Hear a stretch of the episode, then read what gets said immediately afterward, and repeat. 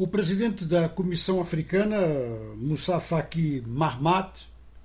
acusa em rede social Israel de ser responsável pelo bombardeamento de um hospital em Gaza.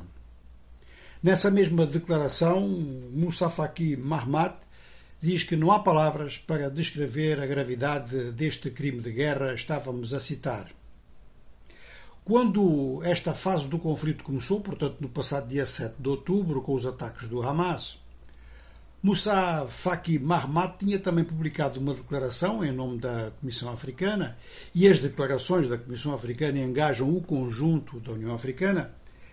lançando um apelo a nível internacional para que as grandes potências assumissem a responsabilidade de garantir os direitos dos dois povos, ou seja, um reconhecimento de Israel e de um Estado palestino independente. Neste momento está em andamento um movimento em vários países africanos que segue a avaliação de Moussa Faki Mahamat e este movimento já está até nas ruas em alguns países, sobretudo nas proximidades ou mesmo em frente das embaixadas norte-americanas, com manifestações de protesto. Duas são citadas desde já com muita importância, uma em Tunis e outra em Nouakchott, a capital da Mauritânia. Aliás, o governo da Mauritânia decretou três dias de luto nacional em virtude do bombardeamento do hospital. A maior parte dos países africanos tem procurado manter neutralidade no conflito atual, embora a quase totalidade da África bate-se por um Estado palestino independente e, na maior parte dos casos, significaria então a defesa da tese dos dois Estados. Há alguns países da África do Norte que são contra